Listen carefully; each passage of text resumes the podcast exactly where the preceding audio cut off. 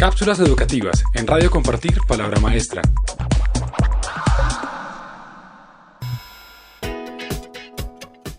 El arte de preguntar. Cuando realizamos preguntas, lo hacemos con el fin de obtener una respuesta sobre algo que desconocemos. De esta manera podemos tener una solución nueva.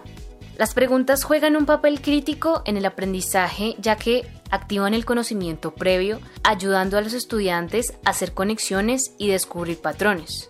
Involucran a los estudiantes en el pensamiento crítico pueden mejorar la capacidad de los estudiantes para recordar lo que han aprendido y ayudan a los estudiantes a mejorar su comprensión referente a un tema recientemente estudiado. Actualmente, a medida que los educadores ayudan a sus estudiantes a involucrarse en las materias STEM, es decir, ciencias, tecnología, ingeniería y matemáticas, el hecho de realizar preguntas se convierte en una herramienta para que puedan desarrollar sus habilidades cognitivas. Esto ayuda a impulsar el desarrollo y avance de los proyectos. A pesar de que este método de aprendizaje es completamente efectivo, muchas instituciones educativas se enfocan en enseñar a sus estudiantes a memorizar las respuestas. Esto hace que muchos educadores piensen que no queda tiempo disponible para socializar con los estudiantes y así fomentar la importancia de preguntar. Muchos estudiantes no realizan preguntas durante su proceso educativo porque sienten que pueden ser juzgados por los demás. Es por esto que es de suma importancia que los educadores fomenten esta dinámica para generar un ambiente de aprendizaje más ameno, permitiendo que los estudiantes